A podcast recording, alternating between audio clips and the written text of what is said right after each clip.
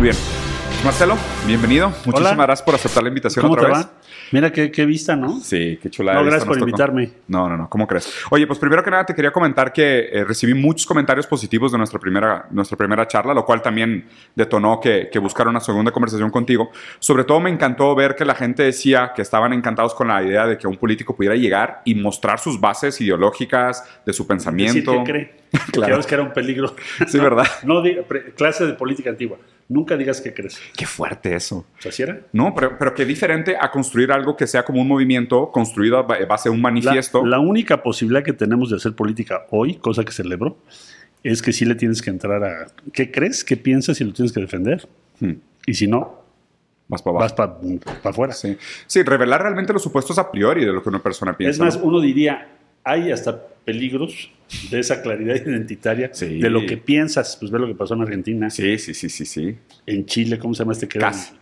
Ese es casi nazi, ¿no? No, está- están locos. ¿O están- cómo lo ves? Pero mira, Yo estaba hasta Si escandalizado, pero dices, bueno, ese cuate está diciendo lo que él piensa. sí, está citando, está citando Entonces, nazis Estamos en Sí. una contienda contra eso. contra eso. Si quieres, ¿por, por qué no empezamos por ahí, no? Porque aparte creo que Sí. muy, muy temporal, muy adecuado. Dos eventos grandes geopolíticos que creo que, que nos afectan de alguna manera o vale la pena que lo platiquemos como mexicanos. Primero es, eh, si quieres, platicaremos un poquito sobre la victoria de Milei la primera ronda en Argentina, lo cual es un, un tema brutal.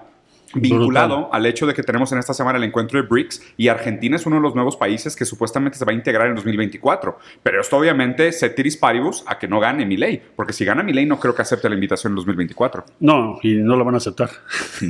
Pero sobre todo él no lo aceptaría. Totalmente. Porque su visión es total. ¿Tú tienes clara qué visión tiene sobre ¿Mi eso? ley? Pues, pues es un títere de, de Fundación Atlas y de, o sea, realmente está fondeado por intereses internacionales para desregular el mercado argentino. El, Argentina creo que es el tercer mayor reserva de litio en, en América. Entonces, definitivamente los intereses geopolíticos es desregular el Giran, mercado. giran en torno a eso. Sí. Bueno, esperemos que no. ¿Qué opinarías? Que no obtenga el. No, es un desastre.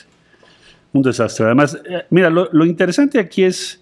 Estamos hablando sobre la política de las identidades Mm, y también de las exasperaciones, mm. porque en Argentina, dijo, crisis tras crisis, man. Sí. No, la deuda del FMI y las renegociaciones los tienen. Es imposible de pagar, ¿no? Ahí fíjense ustedes el rol del FMI, qué bárbaro. Eso fue para que ganara Mauricio Macri la elección, ¿no? Exactamente. Exactamente. No, y aparte, toda esta noción de que un país tenga que trabajar los primeros seis meses de su vida productiva para pagar los intereses de la deuda del FMI, habla de nuestro modelo colonial, pero simplemente reorganizado como financiamiento por parte del FMI. Colonial, extractivo, Exacto. confiscatorio, Claro. todos los adjetivos y por haber. Oye, pero entonces tal cual puntual, ¿tú crees que realmente tiene oportunidades mi ley de quedar presidente? Y en este caso, o sea, ¿qué, ¿cuál Habrá que ver en la segunda vuelta, pero yo sí, sí pienso que sería una catástrofe. Es difícil explicar el proceso que Sí. lleve a que este personaje pueda jugar ese rol, Sí. pero estamos viendo un patrón, bueno, hasta cierto punto. En, en- pasó en Colombia, en Francia, por ejemplo, dicen, bueno, pues a lo Sí. Mejor, En Italia. a lo mejor va a ganar la derecha del Le Pen. Le, Le Pen, claro, Macron está haciendo todo mal, ¿eh?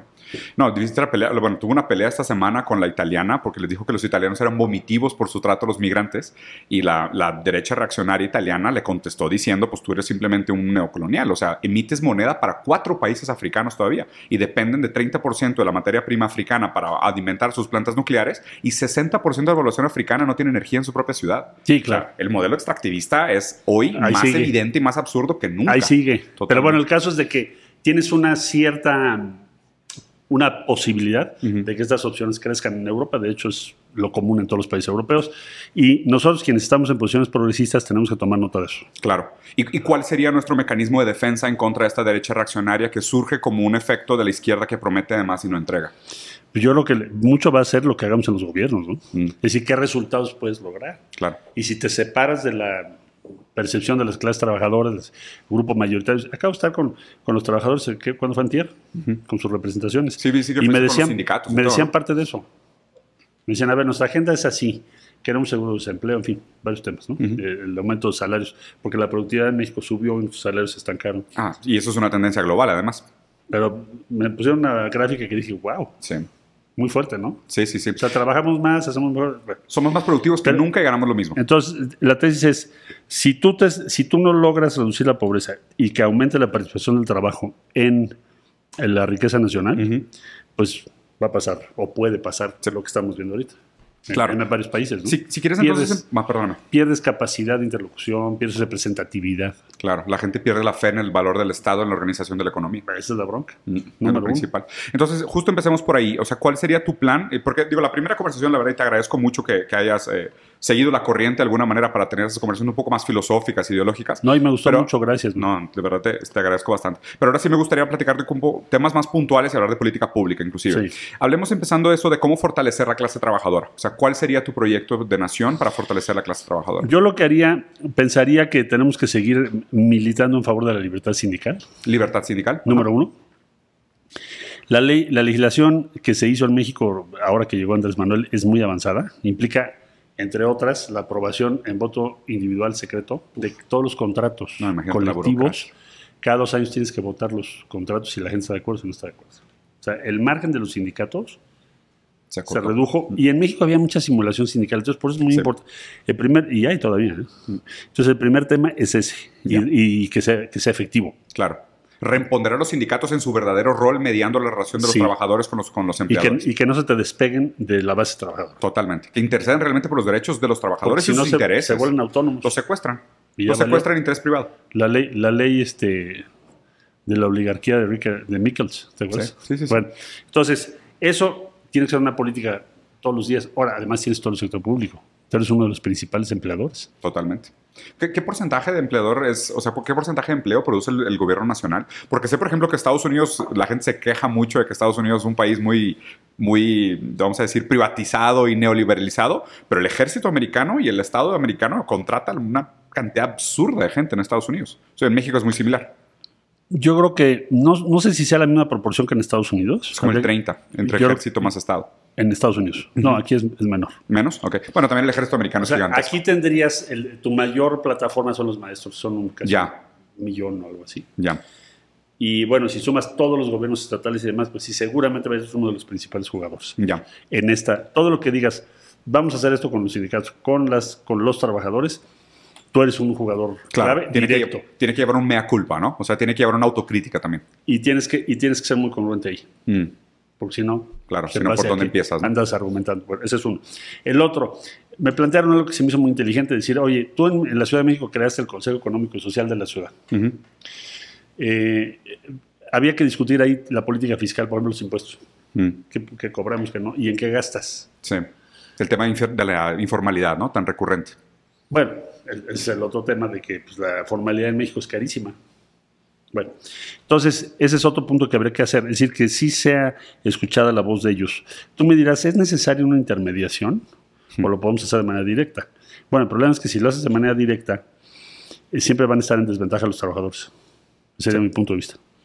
Porque ¿cómo, Sí. te- cómo te- cómo haces valer tu peso relativo? No, claro, por supuesto. Y las mancuernas de negociación y lo que la gente raramente piensa es de que cada vez que un trabajador va a pedir un aumento, va a buscar un empleo o va a negociar las condiciones de su empleo, tiene sistemáticamente todo un em- mecanismo en su contra. Parece que está negociando RH con capital humano, pero nunca es así. RH tiene toda una maquinaria legal por detrás con métodos, sistemas, metodologías para extraer el máximo de plusvalía Tú del siempre empleado. estás en desventaja. Exacto. Entonces, Siempre.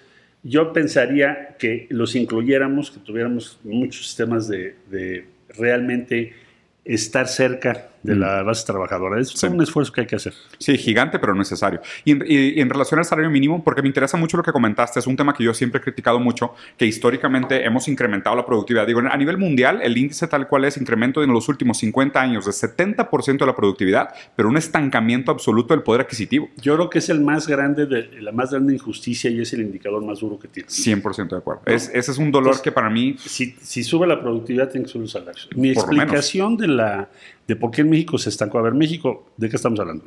Si tú ves de los 90 a ahorita, Ujú. aumentó la productividad eh, de manera muy significativa. Y los salarios se estancaron. Exacto. Entonces eso se traduce en qué? En utilidades inmensas. Exactamente, acumulación de capital en pocas manos. Pero, pero, Pero habría que agregarle... superlativo. Yo le agregaría una tercera variable al análisis, que es el aumento de costo de vida. Ah, de la inflación. Exacto. Entonces, porque tienes, por un lado, un aumento absurdo en la, productividad, un estancamiento en el poder adquisitivo y un aumento en el costo de vida. O sea, una de las cosas que me tocó, un proyecto que hice cuando estaba trabajando con el gobierno de Singapur, analizando cómo se transformaban las casas en el sureste asiático. Y veíamos la desaparición, por ejemplo, de los comedores y las salas en las casas de interés popular. Porque la gente comía enfrente de la computadora, pero ya no pasaba tiempo con la familia. Y obviamente, ¿por qué? Porque el costo del metraje en el mercado inmobiliario fue incrementando, las casas cada vez más pequeñas. Eso tiene impactos en la de los núcleos familiares, en las relaciones sociales. Y ahí tienes otro punto. Entonces, tú, si tú, eh, digamos, tú haces una política de salarios mínimos, que es el instrumento directo que tienes. Ajá, de inyección a la base de la pirámide. Para, que vayas, vayas en línea con la productividad. Crecer demanda agregada.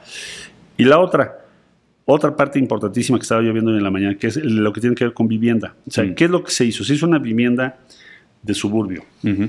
Entonces fijaste, a ver, tu precio por metro cuadrado que puedes hacer vivienda de interés social es tal. Eso te lleva en promedio ahora dos horas o tres horas de distancia de la ciudad. Exacto. Bueno. Entonces, ¿ahora qué tendríamos que hacer? Ve el caso del Centro Histórico de la Ciudad de México. Hay 31 mil habitantes. Tiene todos los servicios. Un día vete a la secundaria número uno. Gigante, ¿no? Todo te queda 15 minutos.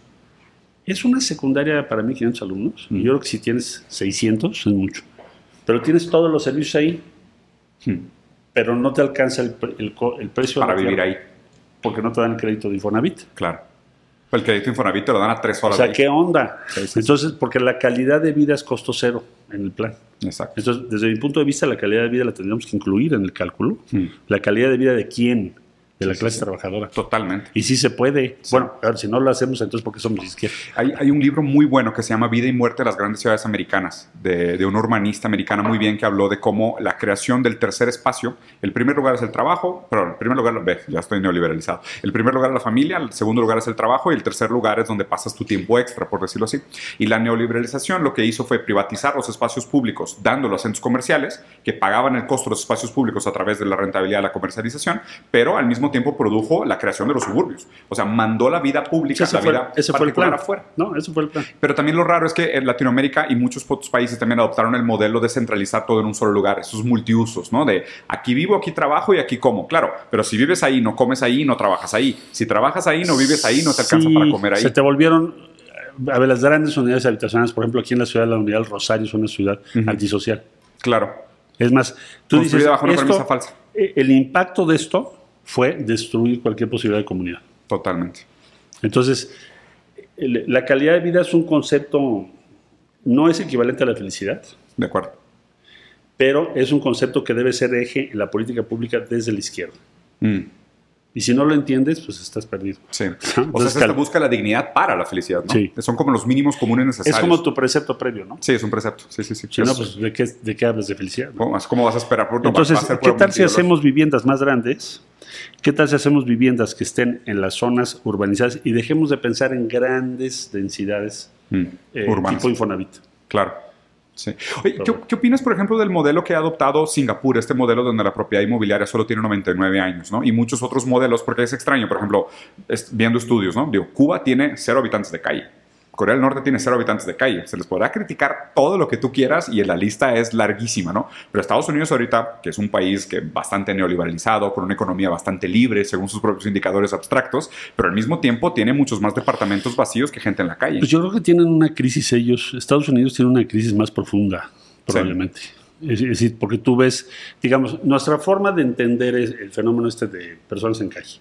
Te vas a San Diego, San Francisco y dices, a ver, San Francisco pues crece económicamente, tienes un promedio de ingreso muy alto, etc, etc, etc, etc, y tiene una población creciente. Entonces hay algo más, no sé tú qué piensas sobre eso. Que, Pues la distribución de, de, quién se queda con la ganancia. Obviamente el problema es que se aumenta la producción de plusvalía y son ricos, pero cuando mides GDP no mides la distribución del GDP. O sea, es, muy abstracto decir que un país es rico porque su GDP es grande, cuando realmente seis personas tienen 80% una, de la plusvalía. Una parte importante es la distribución del ingreso y otra parte es quizá tiene que ver con el sentido de la vida, ¿no? Para muchas gentes. Mm. O sea, ¿qué es lo que aspiran? O sea, ¿cómo organizan sus intenciones, dices? Sí. Ya. O sea, cómo organizan su Sí, eje. porque es una sociedad organizada en función del consumo. Totalmente, sí. Son seres consumidores. Entonces estos también son disidentes Mm. de, de esa consumo. forma de concebir Ya. la sociedad, ¿no? Pero son, son disidentes en un sentido de que no les alcanza, no pueden o no tienen alternativa. Porque es raro, porque también tendríamos que cruzarlo con la crisis de opioides. Porque en, en el mismo sentido me parece que el, el- el No, hombre, crecimiento la de las adicciones de fármacos va vinculado directamente a la mano de la caída del sueño americano.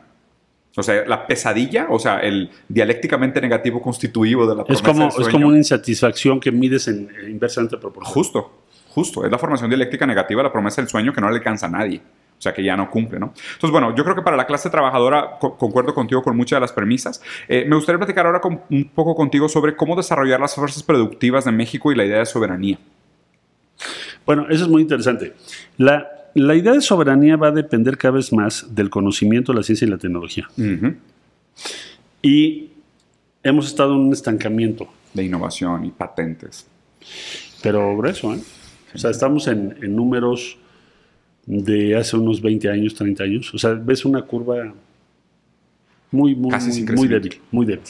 Entonces, y eso pasa, entre otras cosas, porque no tienes una agenda todavía, una agenda tecnológica y científica, y necesitamos meterle muchísimo, y eso va a ser un esfuerzo, yo creo que principalmente estatal. Uh, ahí, ahí te doy toda la razón. Porque al contrario de lo que pensaba antiguamente que la idea de la innovación era responsabilidad del sector privado, al- lo que hemos visto últimamente y sobre todo, digo, No. usar a China como ejemplo, China hoy es el país con más, más patentes per cápita del mundo, ya superó a Estados Unidos. Y es una inversión estatal monstruosa, gigantesca. Y creo que México y muchos países latinoamericanos también deberían de apostar en construir una soberanía, pero haciendo ese tipo de O esfuerzos. sea, no puedes pensar soberanía si no modificamos eso. Totalmente. Sí, sí, sí. Y muchísimo es un esfuerzo que el Estado tiene que organizar con muy diferentes Sí. iniciativas, ¿no? Claro, por ejemplo, incluso la llegada de empresas internacionales y cómo el capital intelectual permea o no permea a la base trabajadora. tú dices, la ventaja que puedes tener ahorita es decir, bueno, si vamos a traer empresas de todo el mundo, Mm, principalmente por la relocalización, por la sí. tensión entre China y Estados. Unidos, el famoso nearshoring, eh, van a tender a ser de valor agregado mayor, Sí, porque es lo que les interesa relocalizar. claro. Entonces tienes una oportunidad de aumentar eh, tu, tu espacio ahí, ¿no? Pero no se va a dar automáticamente, eso No. totalmente... Sí. Y, y de alguna manera también a lo mejor tendríamos que interceder in- por parte de los intereses de la acumulación del capital intelectual y sobre todo, digo, yo me acuerdo, trabajé mucho tiempo con el gobierno de Singapur y ahí me quedaron muchas experiencias interesantes. Por ejemplo, yo fundé empresas en Singapur, 50% de los socios, socios tenían que ser locales.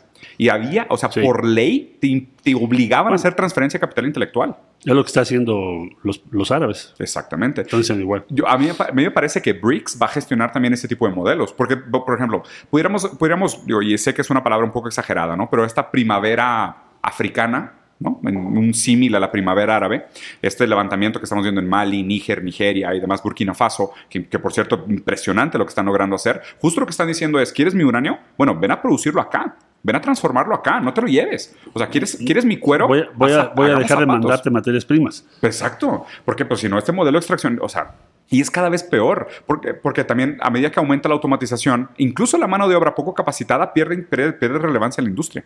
Sí. El tipo de... la- estamos en una nueva economía, Sí. solo que todavía no se ve. ¿Y, Entonces, y cómo hacemos ese salto? O sea, ¿cómo alcanzamos este nuevo modelo económico? yo pienso que tenemos que tener un, un acuerdo nacional pues, con todas las fuerzas que participan en esta coalición, Ujú. que saben que tenemos que realizar esto. ¿Qué es realizar esto? A ver, viene toda la economía verde. Sale. Estamos, eh, ves las plantas de generación de energía solar. México puede empezar a exportar energía solar a, a California. California necesita 80 gigawatts, mano, en dos años. Entonces, si tú creas una infraestructura de producción de energía solar. Eh, necesitas muchísimas cosas para lograrlo, porque hoy estás importando todo de todos lados. O sea, el- el- la planta de Puerto. Peñasco, Sí.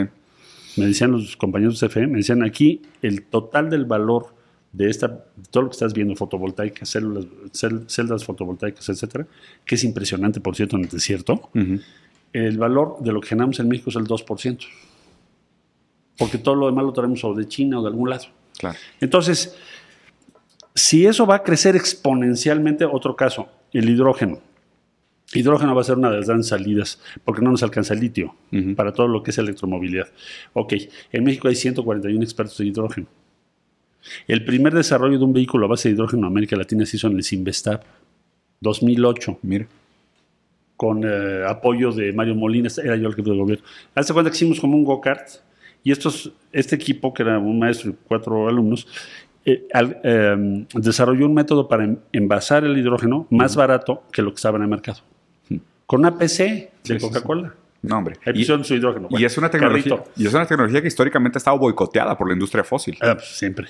Entonces, Eso es un gran problema. Eh, ese tipo de cosas, si lo tienes aquí. Bueno, entonces, eso lo tenemos que desarrollar a la.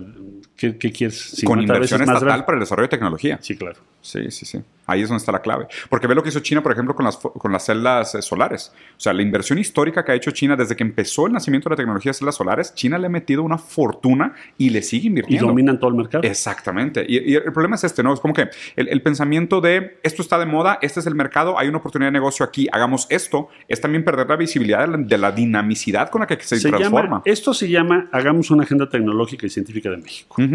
Pero Te- te vinculada al Estado. No, pues el Estado es el que tiene que organizar Sí, sí, sí. la agenda. Y mantener la propiedad sobre las patentes. Y después de gestionar el, el dividendo, la división de la plusvalía generada. Tienes, tienes que tener ingresos para los servicios públicos. Te voy a poner un caso. Hicimos un acuerdo con la India. Vamos- Nos vamos a traer inmunoterapia con nutrición y politécnico. Bueno, ¿qué pasa? Que en Estados Unidos esa misma inmunoterapia te cuesta medio millón de dólares. Aquí te va a costar 28 mil dólares. ¿Te imaginas lo competitivo que vas a hacer para el mercado de Estados Unidos? Perfecto. Entonces, que vengan, aplicamos la inmunoterapia. ¿Y lo que es la utilidad de quién es? Pues de nutrición y del politécnico. Se ¿Para reinvierte. qué? Pues para llevarlo a- al servicio público de salud. Totalmente. No es el negocio de una empresa. Claro, no es plusvalía que se extrae. No. Sí, sí, sí. Es- sí. Eso es lo que ahora hay que hacerlo en muchos campos. ¿eh? No, totalmente de acuerdo. Y digo, qué bueno que hablas del tema de salud. Me gustaría platicar un poquito de ese tema. Digo, a mí en lo particular, mi hijo tiene una, nació con una mutación genética muy extraña y de hecho nosotros investigando para hacer un tratamiento de células madre, buscamos oportunidades en todo el mundo y la mejor que encontramos de hecho fue aquí. O sea, acabamos haciendo el tratamiento acá y conocimos gente de Japón, de Alemania, que vino a hacer un tratamiento de, de trasplante de células madre y lo hizo acá, ¿Ah, sí? sí, en Monterrey. Lo hicimos Ah, en Monterrey. Y, y me encantaría que, que pudiéramos hablar más sobre ese tema, porque entiendo también que la parte farmacológica está muy vinculado al desánimo y a la, a la sistematización de las enfermedades mentales producidas por el neoliberalismo. No, porque me parece que sobre todo las nuevas generaciones están viviendo una pandemia de ansiedad, de estrés, donde está colapsando porque el modelo de vida que ellos habían visto de sus papás ya no es viable. Y, y esto me preocupa mucho. O sea, las siguientes generaciones tienen un índice de suicidio muy alto, tienen enfermedades mentales que se pudiera considerar a nivel Bueno, pandémico. Para empezar, primero tienes que entrar a lo que es salud mental, man. Pero a gran escala. Porque se pensaba, Ah, sí. Los seguros sabes. ni lo cubren. históricamente es este, casi historia de la locura, ¿no? Sí, De Foucault. Entonces, este, ¿De cuál de los libros? ¿El rosa o el blanco y negro? Eh, eh, Porque, el blanco y negro. Sí, porque la primera versión, bueno, es uno de los libros que más me impresionó. Sí. Eh, la- la- eh, La el razonamiento de Foucault, porque decía, bueno, ¿quién decidió que eran locos? Claro, ¿quién, quién decide quién es normal? ¿Qué es lo normal y qué es la locura? Para no? que exista la locura como Y detrimento. luego decía, bueno, y luego los, los confinaron y los, los separaron Disciplina y castigo. y disciplina y castigo. Bueno, Sí. Regresando a lo que estábamos hablando, es- Sí, de bueno, este no hablo de de salud mental en ese sentido, Ya. Sí, sí, sino hablo de sa- salud mental en el que tú mencionabas, Sí. que es el problema de, de nuestra salud emocional. Vamos. Totalmente. No, y aparte te, te digo sincero, yo creo que la lectura más actual, que es la neospinosista, que podría estar vinculada, por ejemplo, a Mauricio Merleau-Ponty, Sí. es que no hay una separación entre mente y cuerpo. No. O sea, mente y cuerpo son exactamente la misma cosa. O sea, es los, los padecimientos psicológicos funcionan de manera dialéctica en relación al cuerpo. La Están- separación ontológica es anticuada. Eh, Es anticuada y aparte la, la evidencia va en contra. Totalmente. O sea, Todos los días van. eh, no, y, y filosófica también. O sea, ya la filosofía no, no hace esa separación de la mente tiene una- autonomía. tenemos un problema que viene dado por el estrés, por la exigencia de resultados inmediatos, Sí. muchas veces en consumo. Darwinismo social. El darwinismo social, o sea, el que triunfa es el vencedor, los demás son los perdedores. Sí. Estaba yo viendo, yo tengo un hijo chiquito que tiene dos hijos, eh, nena y nene, que van a cumplir 10 años. Pero lo que veo en sus videojuegos y en los juegos es eso, es un darwinismo social extremo. Sí. Sí, sí. Decía yo, estuve el otro día buscando qué videojuego trae otra doctrina, ¿no? Que, que habla sobre el valor comunitario, ¿no? Eso, Eso. la comunidad. Justo, justo, justo. A mí me parece que, eh, digo, y esto también me parece que es como rezago de un tipo de macartismo, pero transformado en sociedad del entretenimiento, que es eh, la transformación, más bien, la transformación en trascendental el mito del héroe meritocrático. O sea, eso es lo que, esa es, esa es nuestra metanarrativa dominante. Y obviamente la gente piensa que entonces si fracasas es completamente tu culpa y si triunfas mereces completamente los frutos de tus resultados. Sí, pero no eso aísla al individuo. Obvio, pero eso aísla al individuo en un, en, un, en un ser metafísico, abstracto, completamente separado de su entorno. Muy estresado, Ajá. separado del entorno. Eh, desde luego la comunidad, la idea de comunidad yo creo que la están disolviendo, Ujú.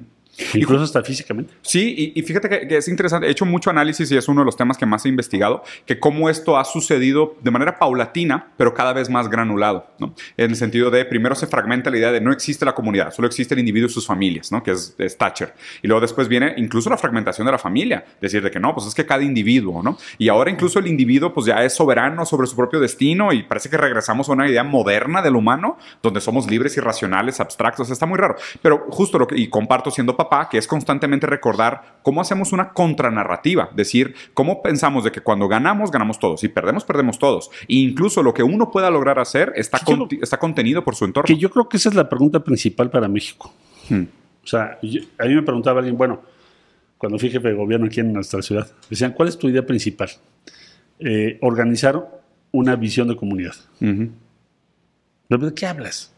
Pues es que todo va en dirección opuesta. Todavía no estaban los videojuegos No, no, tan sí, graves sí. como está ahorita. Sí. Entonces yo pienso que el- lo que tenemos que hacer es pensar para la sociedad mexicana en los próximos años cómo vamos a organizar una comunidad Mm. cuando todas las tendencias van en sentido contrario. Totalmente. Y esto pasa por un sentido igualitario y también por símbolos y por puntos de unidad. Sí, hay que ofrecer alternativas reales. Y yo creo que también, digo, entendiendo también la dialéctica materialista, es si las condiciones materiales no cambian, es muy difícil que la superestructura ideológica cambie. Porque a- apostar solo en un cambio superestructura ideológica implicaría que las bases materiales no son necesarias para un cambio de ideología. Y, y digo, la lectura materialista te dice exactamente lo Son- contrario. son interacciones. Son dialécticas, exacto. Entonces sería más bien entender cuáles son esos mecanismos físicos materiales que, que hagan que la gente vivencialmente e incorporadamente genere la conciencia de la comunidad. Yo, por ejemplo, te diría, la lucha que dimos para los matrimonios igualitarios eh, o la interrupción legal del embarazo era por eso, porque piensas, bueno, los, los elementos identitarios como comunidad es que vayas excluyendo cualquier persecución Cualquier otra edad. desmon- desmontar la otra edad.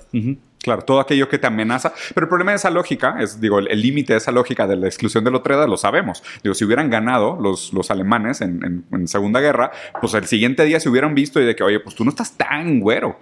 El el- lo que la gente no entiende de la exclusión de la edad es que no acaba.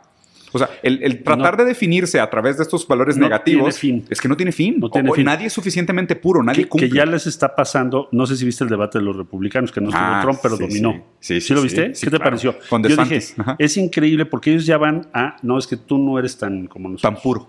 Ya empezó. Sí, sí, sí. El puro. Sí, sí, sí. Híjole, ¿Quién, es, ¿Quién es el más puro de los puros? La bronca de la pureza, no, olvídate. Y, y entonces yo me gusta mucho la, la narrativa de construir una alternativa comunitaria, ¿no? O sea, irle en contra. Pero de nuevo, ¿cómo reforzamos esto en el sentido material? Y me parece interesante vincularlo con lo que dijiste de la- el empoderamiento de la clase trabajadora, que incluso la lógica neoliberal ha permeado al punto donde los trabajadores se ven como competencia entre ellos.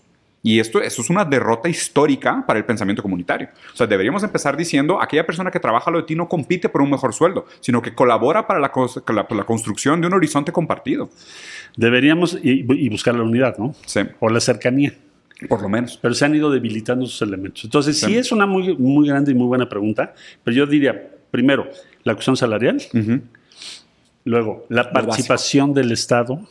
Eh, hay que proveer servicios de calidad como salud. Claro, como verdadero representante de las mayorías. Así es. Entonces, ¿cómo lo vas a gestionar? Porque también eh, todos los modelos de representación y agregación se fueron debilitando. Sí, que es la victoria del neoliberalismo también. Culpar al Estado de todos los males. Y todas las intermediaciones las vas desmontando. O sea, y, Entonces, va- ¿cómo y vas dando más libertad a la riqueza acumulada, al poder Es- acumulado Es desorganizado. como una desregulación, en el campo comunitario, ¿no? Justamente. De hecho, Spencer, que fue... Habría que revertir eso. Sí. Ese y- es el pleito. Y la pregunta también es de que, porque me parece que justo históricamente lo que se juega ahorita a nivel Latinoamérica, con el crecimiento de esta derecha reaccionaria, en contra de muchos movimientos de izquierda que parece que realmente prometieron más de lo que pudieron entregar y acabaron perdiéndose en el discurso identitario idealizado sin cambiar las bases materiales y la realidad objetiva de los trabajadores, es que dejaron el campo listo para que la derecha reaccionaria di- dijera, el Estado es ineficiente, necesitamos menos Estado. Y, y obviamente, pues esto es el sueño del neoliberalismo Y además las propias ineficiencias les ayudaron, ¿no? En el camino. Y la corrupción. y la verdadera corrupción y los hechos reales. Siguiente tema que me gustaría platicar contigo sobre la educación. Y, si, y, si, y si, si, me permites, me gustaría preguntarte sobre esto que vivimos súper reciente, en la controversia sobre los nuevos libros de la SEP, incluso la quema de libros, que fue un, bueno, un evento ya, catastrófico. Ya es, eh, la cosa increíble. Sí, Mira, sí, yo me acuerdo perfectamente bien desde niño. sí me acuerdo. bueno, buena memoria es, todavía. Que es este, la buena memoria. Que es el, el, primer libro de texto lo entregó Jaime Torres Bodet, inicio de los 60 eh, y fue una gran batalla. Yo me recuerdo que en las escuelas incluso te decían, no vamos a ver el libro de texto o viceversa, solamente vamos a ver el libro Solo de texto. El libro de texto. Los otros libros no. Oye, los otros libros que dicen, quién sabe. No, no. Esa fue mi primera curiosidad, decir, ¿y por qué es la diferencia? ¿Cuál? ¿Y por qué aquel no? Ajá. ¿Por qué el otro no? Entonces ver los dos, bueno. A lo que voy es, es un viejo debate que mm. en realidad cuestiona que el, el Estado vaya a formar, eh, sí, y que tengas valores comunitarios. Claro. Ahí vas. Sí, sí, sí. Porque, a ver, esa, esa es la primera y más esencial impugnación. Dame tu postura. ¿Cuál es el rol del Estado en relación a la educación? Es decisivo.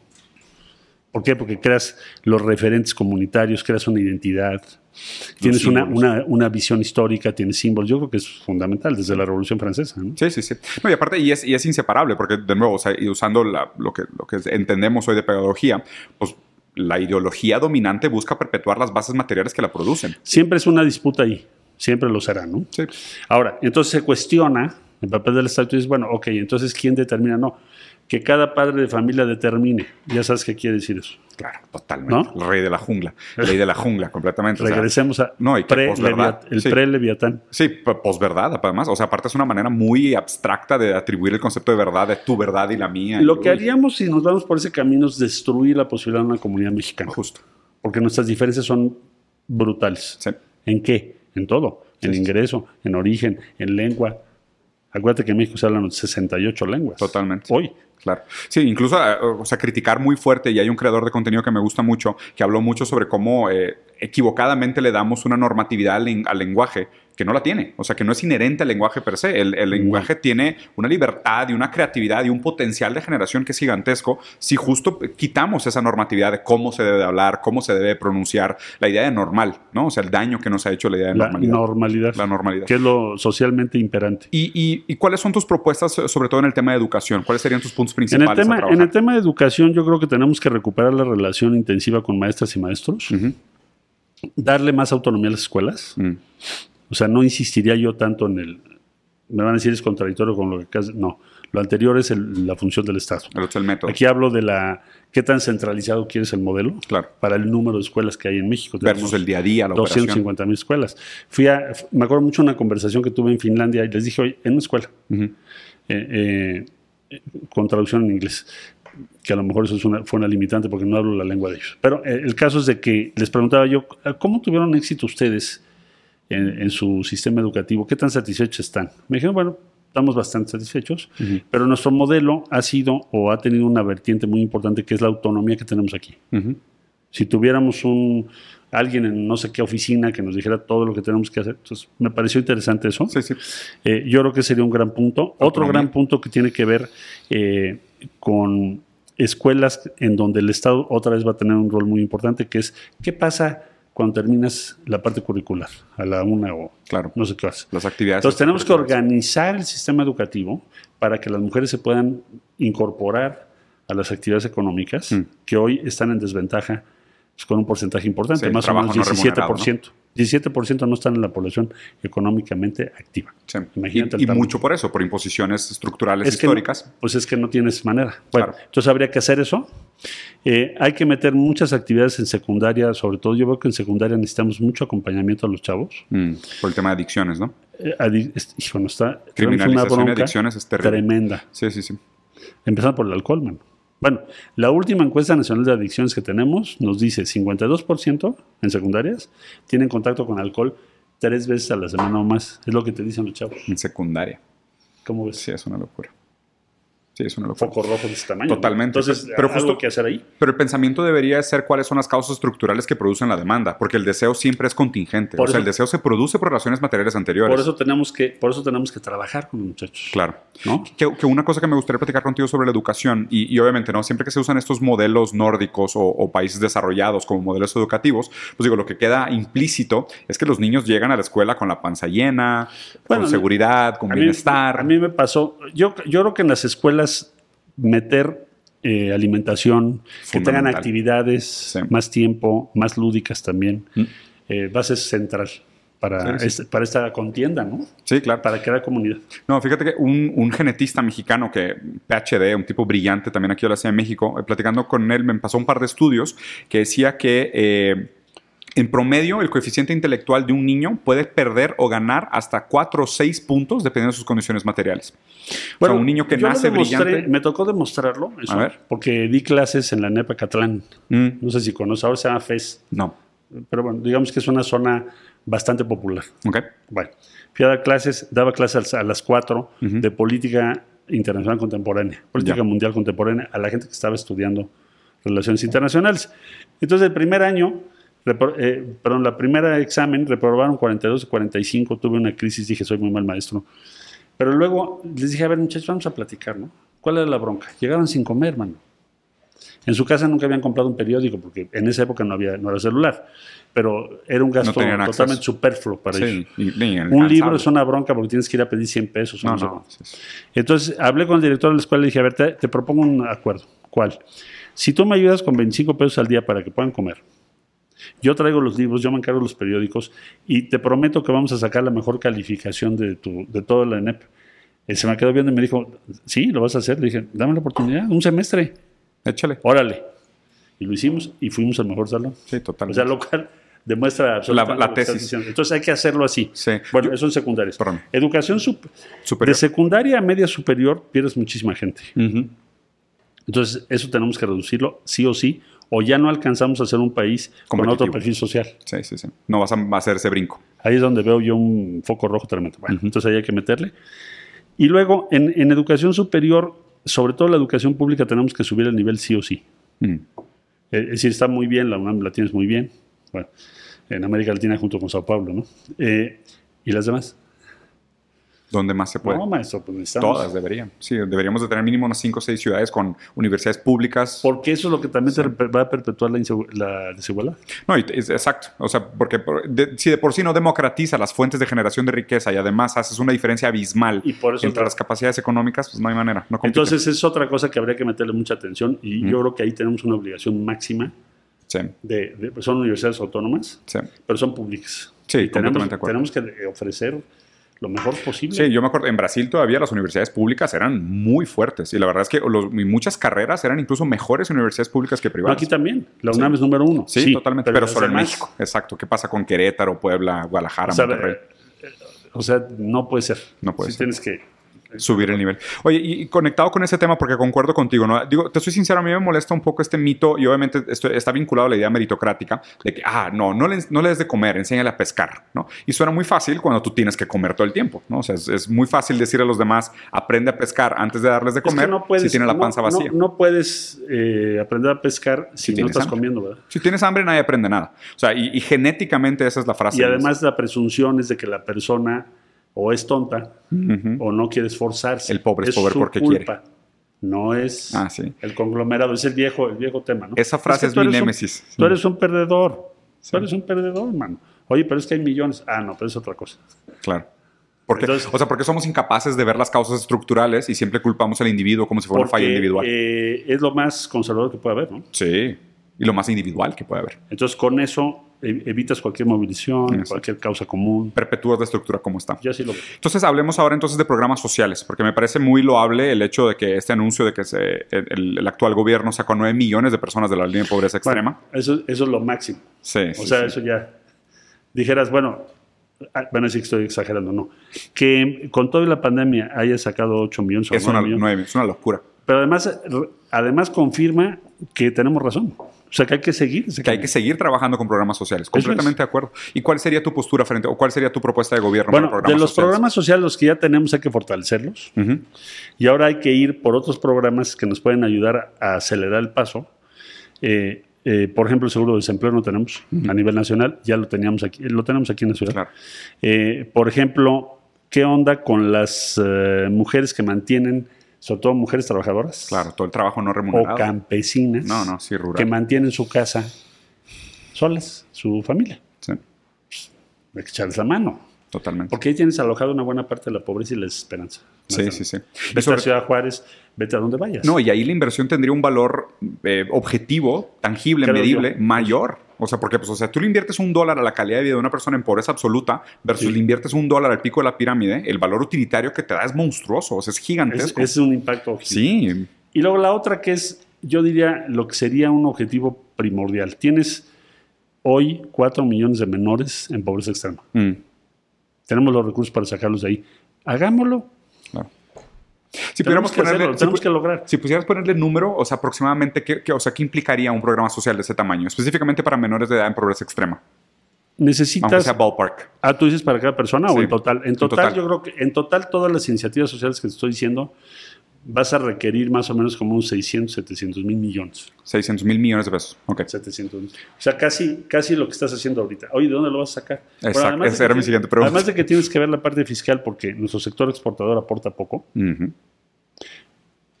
Me regreso.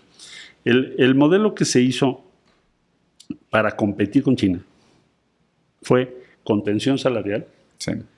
Y una aportación fiscal muy menor respecto a lo que contribuye el resto Claro. de la economía mexicana. O sea, fue artifici- artificialmente mantener el costo de mano de obra barata. Sí, O sea, y, y que la artificialmente aportación volvernos un de paraíso impuestos, Bajar. chiquitita. Uf. Y eso Te obviamente desmantela te el, devuelvo el otro, te devuelvo no, el otro. desmantela el es el estado de bienestar.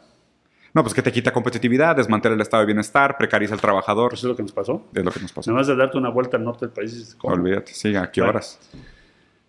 Un poquito lo mismo nos pasó con los eh, grandes desarrollos turísticos, ¿no? Te vas a Mm. Cancún, caminas las colonias populares y dices, ¿qué?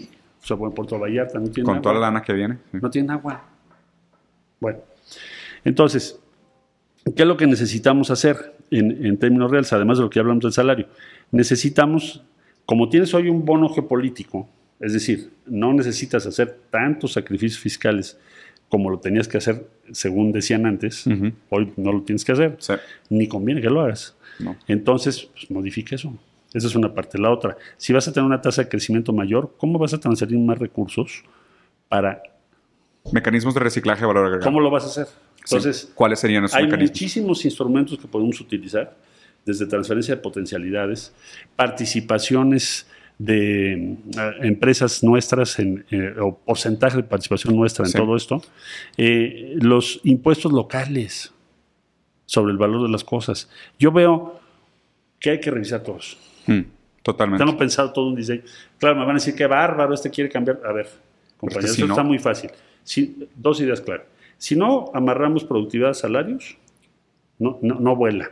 Sí. Y además, No hay- ¿cuál no ser- cambia la oye, desigualdad. ¿Cuál sería el argumento para mantenerlo así? Claro, o sea, ¿cómo lo Es justificas? escandaloso eso, Sí, sí, es ridículo. ¿no? Bueno, y el mundo entero ya está consciente de esto. Así tiene que Sí, ser. sí, La otra es tu aportación fiscal, cuate. claro. Son Claro. los dos, son los dos. Sí. Y con eso sí puedes juntar lo, bueno, Los reunir 700 millones. Lo, lo que va más o menos vas a necesitar, que de por, eso sí cambiaría tu morfología social. O sea, Mm. tu posibilidad de crear una comunidad empieza a ser mucho más creíble. No, totalmente. Eh, El ejemplo de China ahorita, China tiene 61% de las acciones de las 100 principales empresas del país. 61%. Wow. O sea, es, es un- es una locura, es algo impensable. Y obviamente también vemos que eso vinculado a una inversión bien hecha por parte del Estado en innovación, en la capacitación de las fuerzas productivas, el desarrollo de un modelo soberano, en la adquisición de, de- de capital intelectual, es lo que hace que sean Que, que, gigantes. por ejemplo, aquí puedes verlo eh, de todo el desarrollo y financiamiento o inversión de los contribuyentes, Ujú. sus impuestos. En materia de ciencia y tecnología no tenemos ningún retorno. Es subsidio a fondo perdido. Es que locura. ¿Qué- ¿Cómo puede qué- existir qué- eso qué- todavía? ¿Qué nos pasa? No, no, no. Y es, claro, socializamos las pérdidas y privatizamos las ganancias. Y los principales avances tecnológicos de México están financiados por el Estado. Te pongo un ejemplo. A ver, en materia. eh, ¿Cuál es el gran desarrollo tecnológico de México? la alerta sísmica. Hmm. Son inversión pública.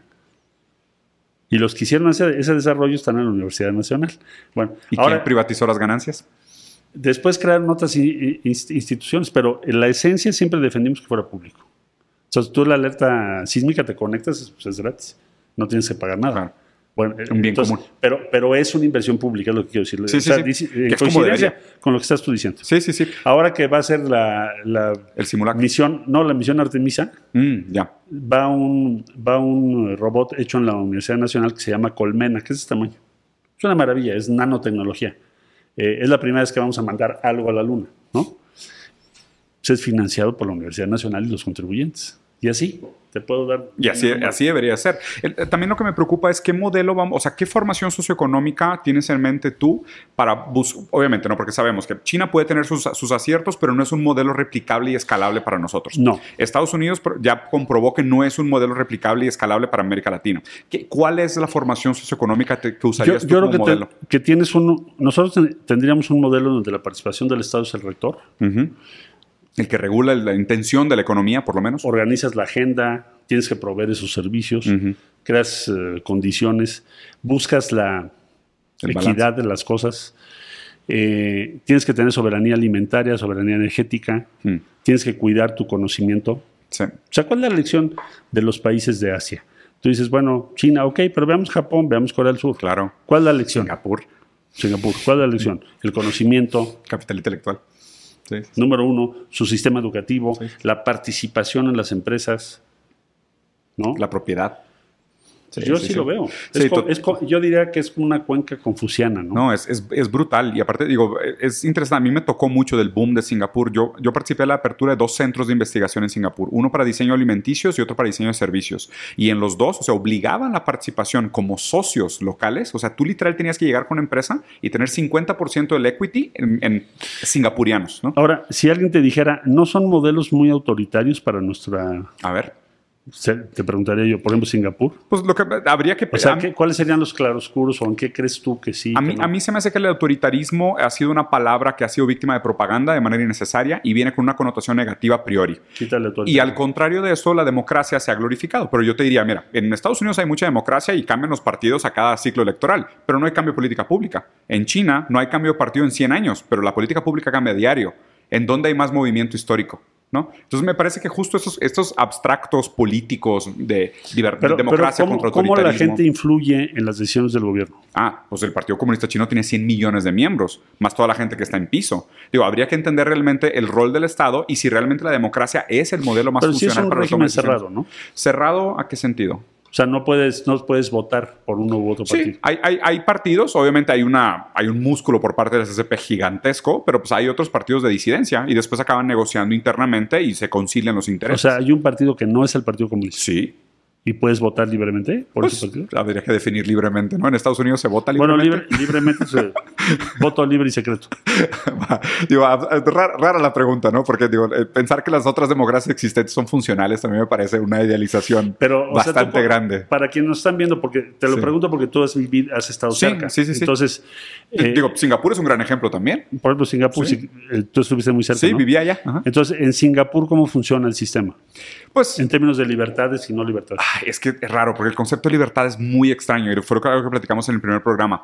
A ver, Libertades y colectivo. la- ajá, ¿y libertad para quién? ¿Para hacer qué? ¿No? O sea, siempre está la pregunta de libertad para quién, para hacer qué. Porque pudieras igualar la idea de libertad a que cuando la gente vota puede decidir sobre lo que hace en su vida. Pero si las condiciones estructurales y la simetría de poder no se resuelve, aquella libertad queda puramente abstracta.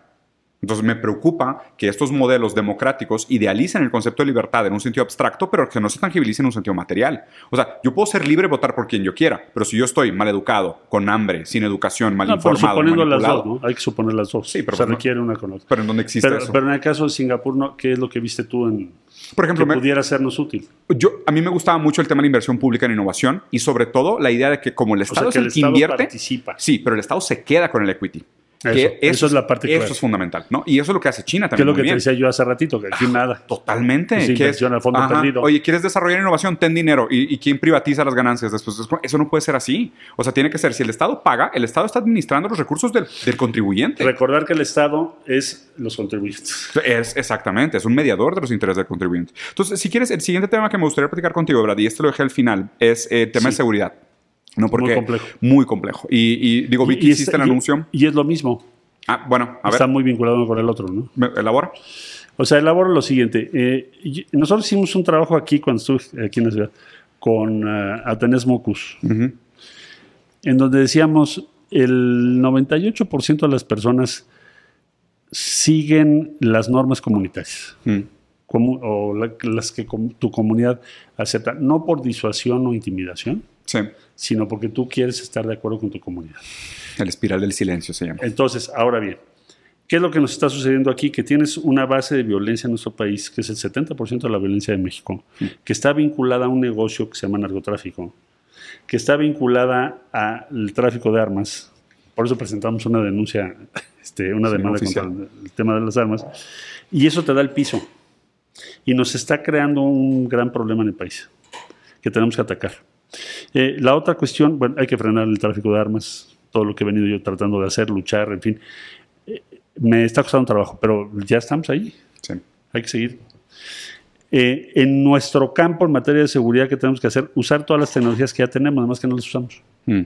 Ya están, tienes 24 sistemas de cámaras. Ah, perfecto, pues úsalas bien. Eh, podemos ser más efectivos, podemos ser más eficaces. Respecto a homicidio, feminicidio, desapariciones, ahora cobro de derecho de piso, extorsiones. Vuelve un gran sí problema. tenemos que entrarle durísimo a eso y aumentar Sí. la capacidad de investigación de las fiscalías. ¿A qué me refiero? Eh, ¿Tú cómo mides si una fiscalía que es autónoma, está bien, ya les hicieron autónomas, está funcionando o no está funcionando? Si tú te preguntaras, oye, ¿cuántos casos tú investigaste, man, Ujú. sobre los homicidios, feminicidios, o resolviste? Para no decir solo investigaste. No lo sabemos. Entonces, tiene que ser, yo pensaría que fuera trimestral y que pudiéramos evaluar cada uno de nosotros cuál es el desempeño de las diferentes instancias de, seguridad, que hoy no se evalúan. Es, es como el ¿Cómo se mide, no? Lo que se están haciendo. ¿Cómo Sí. se miden o cómo las puedes tú evaluar? Mm. Si están pudiendo hacer algo. Todo eso al mismo tiempo, junto con un programa de derechos humanos, porque aquí, cuando gobernamos la ciudad, hicimos primero un diagnóstico con 400 instituciones, man. Me dijeron, estás loco. No, nos echamos un año y dijimos, a ver, vamos a ponernos de acuerdo de qué estamos hablando, ¿no? Porque, segundo, hagamos un programa para la ciudad. Y tercero, hagamos un presupuesto. Y ¿Dónde se fue, fue súper productivo. Ahí hicimos una gran comunidad en función de eso. O Sí. sea, era tener resultados en seguridad y al mismo tiempo de, en derechos humanos. Es un precepto el otro. Claro. Y digo, la verdad es que y esto también es muy común en Latinoamérica, ¿no? O sea, la, que, que la seguridad acaba funcionando y también eso es Para común la derecha. Sí. Y, y no, claro, pero la derecha porque normaliza una serie de presuposiciones históricas. Y, y nuestra posición ha sido ambigua, ¿no crees? A ver, Desde las izquierdas. ¿te escucho? A ver, en el caso de México, por ejemplo, el, el donde más éxito hemos tenido es en la Ciudad de México. Y eh, entonces nuestra posición es lo que hemos hecho aquí, que tiene que ver con los jóvenes, con todo lo que llevamos aquí platicando, Sí, sí. lo llevamos a nivel nacional. Que escale. se escale. Pero si no, si no tenemos claridad en que vamos a hacer eso y que finalmente quien viole la ley tenemos que enfrentarlo, Sí, sí, sí.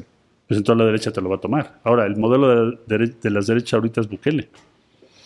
La encarcelación Ojo, porque masiva. acabo de hacer este El un recorrido por el país ¿Y qué tal? y ya me lo mencionan por varios como la opción. ¿Y cuál es tu opinión? Porque estoy de acuerdo que es una figura que está muy de moda y obviamente también Mi tiene sus- opinión es que tiene un punto duro él, fuerte, que se llama impunidad. Sí. Si hay impunidad, la gente va a simpatizar. Y la gente lo reconoce. Entonces, el tema de la impunidad sí tenemos que eh, bajarla, sí o sí, con todo lo que te acabo de decir. Sí, y nuestro índice es altísimo, impunidad. Y no, digo México, América Latina entero, ¿eh? Pero O sea, inmenso. índice gigantesco. Inmenso. O sea, la, la- la ley funciona por creencia, Sí funciona tenemos- como religión, ¿eh? Sí. La, la ley en, en nuestros países funciona como religión, la gente cree en ella. Funciona casi sin coerción, Exactamente, es lo que estás diciendo. exactamente. O sea que somos más, som- somos más avanzados que cualquier otro país. Introyectamos el panópticon. Sí. Y, o No, sea, estoy de acuerdo contigo. Sí, o sea, introyectamos ley de seguridad. O sea, la, la seguridad funciona por arte de magia. Porque Funciona- si, si la midieras en ejecución, Funciona porque las, las normas comunitarias a las que nos apegamos no son importantes. Exactamente. O sea, el código social. No, no por la acción No. de la autoridad. Sí, la introyección de la ley. Entonces, ¿y cuál es tu postura frente a la... O sea, ¿cuál sería tu alternativa o crítica o alteración al modelo Bukele? Que es hoy el modelo contra el cual hay que comparar. Bueno, yo no me iría a ese modelo porque yo creo que en, en México aplicar eso sería un autoritarismo tremendo. Sí. O sea, no lo podríamos hacer desde el... Sí, no, aparte, o sea, las bases legales para, para justificar Además, ese significa encarcelamiento masivo. suspender mucho de lo que hemos avanzado en derechos humanos. Yo creo Sí. que el costo al final puede ser mucho peor, como ya nos pasó cuando fue el sexenio Calderón, que nos ofrecieron Sí, la sí, guerra. Y ve lo que salió. y acabó una cosa la cantidad de muertos Entonces, y camino al víctimas. precipicio, ¿no? Pero sí, el punto que nosotros tenemos que resolver desde Impunidad. nuestra política progresista es reducir sensiblemente la impunidad. Que se, que se note que hay alternativas para reducir la impunidad. Pero lo puedes hacer de otro modo. Estoy completamente de acuerdo. Porque el dolor es el mismo, ¿no? O sea, lo que nos duele es eso, ver la impunidad de la, del criminal. La impunidad está tremenda. ¿no? Sí, Pero hay maneras de trabajarlo, que no sea necesariamente pasarte por Sí, encima de los derechos humanos. Exactamente. Sí. Y, y, y quería que, que me platicaras un poco, porque sé que fue muy controversial en redes sociales y me gustaría escuchar de ti directamente el plan de seguridad de Ángel. ¿Y cómo, y cómo escuchaste la manera en cómo se recibió? Y, y- El plan Ángel lo que pretende es aplicar tecnologías que ya tenemos. O sea, infraestructura existente. Por ejemplo, ¿Sin cámaras. inversión? Pues sí vas a requerir inversión, pero no veo que necesites una inversión. Lo más caro de este plan es que tengas una fuerza unitaria nacional, que ya la tienes, que es la Guardia, y luego conectar todos los sistemas que ya tienes, Ya. tiene- que ya están funcionando. Toda la recapitalización de no, datos que ya no- existen. no están conectados. Alguien Sí. me dijo, no, pues ya lo habían conectado. ¿Cuándo? O sea, por ejemplo, eh, tus sistemas de cámaras, que yo sepa, tienes 24 en el país, pero no, están, no se hablan entre sí. Sí, no comparten información. Entonces, ¿no? El, eh, lo que son aeropuertos, centrales camioneras, en fin. Eh, ¿Para qué te sirve la imagen? Para aumentar tu capacidad de resolución de los delitos. Es So- decir, Sobre todo resolución, no tanto predicción. no predicción, no resolución. Ok. Eh, y te sirve para eso. Antes hacíamos videoforénsica, mano. Cuando lo hicimos en la Ciudad de México, era ver casi cuadrito por cuadrito que si vino un sicario y mató a alguien, dónde se metió la moto, y entonces ir por el sicario, porque si tú permites el sicariato, eh, olvídate, es una espiral, Sí, se sí, te va. Bueno, entonces, hoy en día lo puedes hacer con inteligencia artificial, en, en, no sé, en minutos o en horas. Entonces, aumentas tu eficacia, es lo que estoy diciendo. Aumentas tu eficacia para contender con ese tipo de... Claro. Les decía yo, por ejemplo, el, eh, el asalto que hubo aquí en Antara, ¿no? Que se metió en una banda, te roban la joyería y luego se van. Bueno, pues tienes la grabación. Todo lo que buscas es patrones similares para tratar de ubicar a estos personajes. Normalmente eso es, eso es lo que tienes que hacer lo más rápido que puedas, de manera que la impunidad se desplome. Eso es lo que estaba yo planteando. el tiempo de respuesta. Sí. Digo, y, y es interesante porque antes platicamos sobre Foucault y digo, Foucault habló mucho sobre, pues, o sea, en- de alguna manera previó, ¿no? Yo creo que más que Foucault, Deleuze todavía hablando de sociedades del control. Sí. O sea, Deleuze en sociedades del control fue el que le pegó el clavo de la implicación. Y luego está esta Alenka Zupamsky en capitalismo de vigilancia, ¿no? Uy, que ese está buenísimo. Sí, que creo que un, un tema muy interesante a platicar, sobre todo, eh, leí muchas críticas El sobre eso. capitalismo de la vigilancia. No, sí, Exactamente. las críticas son que, que para qué vamos a usar eso y que si va a ser autoritario. A ver, la Ciudad de México se puso en 2008. La. Ciudad de México tiene un piso de seguridad por la tecnología que tienes. Ujú. ¿Por Sí, qué? sí. Porque tienes grabado todo lo que pasa en las calles. Ahora, en ese periodo no ha habido, que yo sepa, un solo proceso, cuando menos que sea de mi conocimiento, De abuso de información. abuso de esa información. Sí, porque creo que el- también el, históricamente, vamos a decir, el Patriot Act, o sea, lo que pasó después del, del 11 de septiembre, Sí. el incremento brutal de la seguridad al entrar a los, a los aeropuertos, y creo que mucha gente lo que siente es que, que es lo que, el sacrificio siempre, ¿no? O sea, uno sacrifica privacidad a nombre de seguridad. Como que tienes una, sí, siempre vas a tener una contradicción y no Exacto. es fácil, ¿eh? Eh, sí, justo. Porque también Y se creo te que puede- ese, ese es uno de los puntos centrales de por qué es tan controversial estos temas. Porque digo, también podríamos usar el ejemplo de lo que pasa en Israel. O sea, la sistematización de la nomenclatura de quiénes son los, los del poder y quiénes son los terroristas en potencia, pues ha criminalizado toda una raza. Y obviamente los, perigo- los No, peligros bueno, históricos son, son terribles. Eh, pero no es en sí la tecnología, Claro. sino quién la usa y A para ver, justo, pero eso es Heidegger. O sea, es, es- es- es, eh, el- la pregunta de la tecnología. La, la- o sea, Exacto. la tecnología no es moral, No, exactamente. pero Entonces, tampoco es neutral. no es neutral, pero sí eh, tendríamos que ocuparnos de cuáles son los límites que quieres ponerle, Sí. porque si no, lo otro va a ser pues, lo que está haciendo El Salvador. Sí, claro. O sea, si tú no tienes una respuesta de eficacia, Sí, pues vamos hacia allá. ya. Que yo creo que sería. Sí, sí, sí, peor. Sí, lo que la gente tiene que... O sea, a fin de cuentas, el problema está en la impunidad y el sea, problema está ¿cómo- en la violencia. ¿cómo, cómo damos resultados Mm. protegiendo tu ámbito de privacidad y libertad? personal. Sí, totalmente. Yo creo que ese es el dilema, ¿no? Sí, completamente. A mí la verdad se me hace un tema muy interesante. Me gusta que por lo menos el debate esté a ese nivel y la verdad es que creo que vale mucho la pena y, y, digo, me, me da bastante tranquilidad que, que, que, por lo menos se cuestiones de esa óptica, ¿no? Porque creo que la gente malentiende la idea de inmediatamente hay un abuso, ¿no? Es, es, le tenemos miedo y glorificamos la idea de que tenemos que ser libre. Pero claro, es que invariablemente vas a introyectar la idea de ley. O sea, no, no hay escapatorias de esa introyección. La ley, casi toda la ley te va a implicar algún grado de restricción, sí. como puede ser tránsito. Uh -huh. Si quieres el ejemplo clásico. Pero bueno, la, la, pregunta válida es cuáles son los límites de esa tecnología. Totalmente, ¿no? Porque también viene acompañado de un, de un desconfianza hacia el Estado. Entonces, de que, oye, pues si históricamente la idea está, pues ahí hay corrupción, ahí hay abuso de poder y aparte les estamos dando más información sobre nosotros, si no va de la mano con una gran autocrítica del manejo del poder por parte de la hegemonía y la violencia del Estado, pues obviamente estos sistemas están empoderando a aquel que antes será criticado. Puede, puede ser, es, una, es un debate válido. Sí. Yo lo que pensaría es, tomando como base lo que cuando menos yo viví con las cámaras aquí en la Ciudad de México, uh -huh. al mismo tiempo hicimos un programa muy efectivo de derechos humanos. Es que justo. Porque o sea, ese es el otro. Sí, claro, porque si, si, el castigo no va de la mano con la abolición de aquellas condiciones estructurales que producen la violencia, obviamente lo único que está haciendo es castigar Entonces, y modular. Esta parte va a ser más eficaz, pero necesitamos todo lo que hablamos sobre las iniciativas sociales sí. y los derechos humanos esenciales, uh -huh. tener un buen programa. Claro. Que también establece límites al poder. Y, y, ve qué importante que tuvimos esta conversación como segunda conversación, ¿no? Porque si no bases de, una, de un presupuesto a priori de que el humano es bueno por naturaleza o malo por naturaleza. No, el humano no es lo que puede ser dentro de las condiciones que se le proponen. Entonces, lo mismo. Ajá. Sí. Y acá esa es, división moral, bueno, es el viejo debate, ¿no? El viejo debate, exacto. Pero mucha gente no, ni siquiera sabe que ese es el debate que necesitas anteriormente a juzgar un sistema de seguridad. Simplemente te va a decir, ah, es que si no castigas a los malos van a seguir robando. Es que papi, nadie roba por gusto. Es que algo está pasando, ¿verdad? Claro, algo está pasando. Lo que deberíamos de enfocarnos es en la solución de programas sociales. Sí. Y para cerrar, me gustaría platicar contigo sobre, obviamente ahorita estamos en una semana histórica sobre el tema de, de, de BRICS. Y la, la, agregaron ahora estos seis nuevos países a la, a la, lista de BRICS oficiales que en el 2024 se incorporan, con otros 18 en la lista de espera. Y obviamente también potencialmente el anuncio de la nueva moneda de BRICS. Y esto, pues, una ruptura de la hegemonía del dólar, eh, la primavera yo, africana. Yo creo que va a venir. O sea, la, la superpotencia y su hegemonía uh -huh. eh, ya están en un tránsito. Sí. Vamos a entrar a otra época. Vamos a entrar en otra época. Sí, sí. Eh, BRICS, vamos a ver hasta dónde llega. Yo lo veo como algo interesante, muy uh -huh. interesante el planteamiento que están haciendo. México tiene que tener ahí presencia, diálogo y cuidado. ¿Cambió tu postura? Pero eso es la conversación pasada que tuvimos, porque en la conversación pasada te pregunté y tú dijiste todavía no entrar, que México levantara la mano para entrar a BRICS. ¿Cuál es tu postura? Pues en función ahorita? de lo que vamos viendo cómo avanzan. Uh -huh. Yo creo que, no sé si entrar a BRICS ahorita, pero sí estar cerca de los acontecimientos y de lo que están planteando. Claro.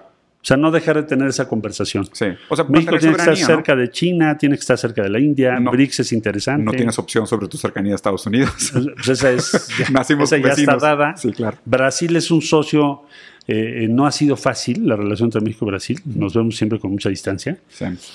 pero no tiene por qué ser así. ¿no? De acuerdo hacia el futuro, ¿no? Ya sabes, Brasil dice, yo los represento a todos ustedes y tú México no estés discutiendo. Entonces, nosotros, oye... Se pone papá, ¿no? Ya sabes, ya sabes. Sí. Bueno, entonces, pero yo creo que podemos hacer una estrategia más sofisticada en común mm. y, y, mantener esa posición. Esa, de hecho, la que mantuvimos en la, claro. en la Cancillería. Sí, no, me, me, me, parece muy congruente y muy precavido, porque aparte lo que la gente tiene que pensar es que por más que a mí, en lo particular, me encantaría pensar en un México parte de BRICS, ahorita sería lo mismo que Ucrania agregar a la OTAN, ¿eh? O sea, es, te voy a decir, un movimiento muy controversial. Te voy a decir, además, porque nosotros tenemos la revisión de. Tenemos dos temas enfrente que hay que cuidar mucho. Uno es la elección de Estados Unidos el año que entra, sí. y la otra es la revisión del Tratado de Libre Comercio en 2026. Mm. Porque así está sí. establecido. Ahora, eh, China, bueno, con China hicimos hasta el puente aéreo en, en plena pandemia. De hecho, fue el país más cercano a México. Eso lo tengo muy, muy presente. Sí. Hoy es el partner comercial número uno, ¿no? Sí además. De, después de Estados Unidos. ¿Después de Estados Unidos sí, todavía? Sí. ¿Crees que eso tiende a mantenerse o crees que va a haber una, una superación ahí? Eh, para México con sí. China, yo creo que va a tender a, mantenerse. ¿A mantenerse? Ok. O sea, se va a mantener estable o sea, la relación con Supondría yo que con Estados Unidos seguirá siendo mayor el comercio. Claro. Digo, habría, habría que contabilizar ahí el valor del dólar versus lo que vaya a suceder los Vamos a ver años. si surge otra moneda. Sí. porque eso puede mover las balanzas comerciales. La verdad es que es una duda, ¿no? Sí, sí, sí. No sé es- exactamente cómo vaya a ser. Pero hasta donde yo alcanzo a ver, sí, porque pues, tenemos el 80%. Totalmente. del- Pero por lo menos China se vuelve un- una, una alternativa. China tiene 80 mil millones de dólares de negocio con México Mm. ahorita. Y el otro socio creciente es India. India. India ya es el número 9 Uf. de los socios de México. Y yo estimo que para 2030 probablemente va a ser el 6 o el 5. Ya va a estar cercano al top 3. Sí, sí, Sí, sí. entonces China y India están de pronto en tu canasta junto con Estados Unidos. Sí, tres de las mayores economías del mundo hoy ya son de BRICS. Son de BRICS, Sí, claro, son de y BRICS. además van en tendencia, India en tendencia a crecimiento. Sí, porque ya es la mayor población del mundo y ya es el número 5 en economía. Y crece Sí. 8,- 8,5, va a reemplazar los países Sí, europeos. es una locura. Y aparte también el hecho de que haya platicado con, con los, el presidente de China e India en desescalar la tensión en la frontera, creo que va a favorecer mucho el intercambio comercial. Pues ojalá. sí, porque es una frontera que históricamente ha sido tensa, tensa, No, pues tensa. tuvieron hace poco varios conflictos armados. Sí. Oye, Marcelo, para cerrar y aterrizar un poco más al contexto local, ¿no? Digo, ahorita estamos en etapa de, pues hay mucha plática sobre potenciales candidatos y demás. Si pudieras dejar un mensaje, sobre todo porque me gustaría pensar que la gente que ve este tipo de entrevistas y consume este tipo de contenidos es la población políticamente activa dentro de la, de la base votante. Muchos son líderes de opinión incluso. O sea, Claro. ¿cómo te gustaría que fuera la postura de la gente frente a estas conversaciones y al proceso electoral que vamos a vivir en México? Bueno, nosotros luchamos mucho en, en el caso de Morena para que hubiera una encuesta en Ujú. donde tú pudieras libremente elegir Sí. a, a quién prefieres. Eso ha sido una lucha importante y va a ser ya en estos días. Es, empezamos el 28 de agosto. sí. Imagínate. No, ya. Hasta el día t- 3 de septiembre y luego se va a dar a conocer el día 6 quién resulta que nos va a representar. 6 de septiembre. 6 de septiembre. Ajá. Entonces es importante para las personas que les toquen la puerta, que participen en la encuesta y que pues, ellos hagan su valoración, pero representa a cada uno de estas personas que van a ser entrevistadas a miles, porque nada más va a haber 12 mil cuestionarios. Yo quería que fuera más abierto, pero Uf. bueno. Pero algo es algo, ¿no? Sí. Se logró cuando- Para empezar. Es, es la primera primaria que se hace de este tipo Interesante. en México. Pues la ojalá, ojalá te ponga un Entonces, presente histórico. ¿cómo me gustaría pues que participaran, que decidieran, eh, que estuvieran ahí? Yo tengo, pienso que al final vamos a quedar, esto va a quedar entre Claudia y yo, por lo que hace Morena, por lo que dicen las encuestas. Ujú. Y yo tengo una idea de que tenemos que hacer otro nivel, un segundo nivel de la 4T, y veo, cuando menos hasta donde conozco, porque no hubo debate de, de la compañera, más de que ya llegamos al destino y es hay que defenderlo. Sí, pero yo pienso que hay que hacer otras cosas que ya platicamos hoy, Ya. que hay que ir, eh, porque el mundo también va a cambiar mucho. Claro. Y te, y te parece, digo, me, me gusta la manera como po- posicionas la necesidad de un debate político, ¿no? Porque históricamente también me parece que el debate político, ahora entendido dentro del sistema de sociedad del espectáculo, se ve mucho más como un riesgo potencial para aquel que puede perder. Entonces se, se hace una preevaluación y dices, si yo tengo cualquier oportunidad de perder el debate, pues prefiero no participar, ¿no? Entonces me gustaría que elaboraras un poco sobre la necesidad de debate, porque históricamente desde la El, filosofía el también se debate yo defiende creo mucho. que es muy importante y a mí me gustaría mucho que fuera todo el tiempo, Mm. porque a lo que te llevan en las contiendas electorales es, a, digamos, la recomendación sería, por favor no digas qué piensas. Ya, en resumen. El contrario Oye, de lo que hicimos. ¿Estás ¿eh? en favor o estás en contra de esto? ¿Por qué? ¿Qué dices? Todo. En Todo lo nuestra defensa, tú- al contrario de lo que estamos todo tratando lo de que hacer. estás tú proponiendo, vas Sí. en contra de todos los manuales. Ya los tiraste, todos los manuales. Entonces, He, yo lo que- sentido, he sentido esa resistencia. ¿Verdad? Sí, Entonces claro. tenemos, que ir a, tenemos que ir a debates eh, de otro género, Ya. eh, quizá más interactivos, eh, son muy formales, Sí, muy son anticuados. muy solemnes, anticuados, son muy mucho show. Sí. Pa- Para, Mucho adominen. Para, para, sí, también se va a hablar mal del otro. Sí, sí, sí. Entonces, aquí yo creo que lo interesante es que los debates permiten discernir qué es lo que es tu posición efectiva. Sí, claro. ¿Cómo Entonces, para- sustentas tu- tus intenciones? Eso sería. Totalmente. Pues muy bien, Marcelo, te agradezco mucho la conversación. Gracias espero a ti. Que, espero que a la gente le haya gustado. Espero que a ti te haya gustado. Ojalá les guste, no, sí, yo muy cómodo, muchas gracias. Y, y si no, pues hacemos otra tercera. Encantado. Órale. Bueno, a la gente que nos vio, les agradecemos como siempre. Dejan aquí abajo sus Gracias. comentarios. Aprovechen, siempre es importante estar informados antes de votar, antes de decidir a quién apoyar. Y para eso son estas entrevistas. Gracias. Gracias a ti. Suerte. Corte.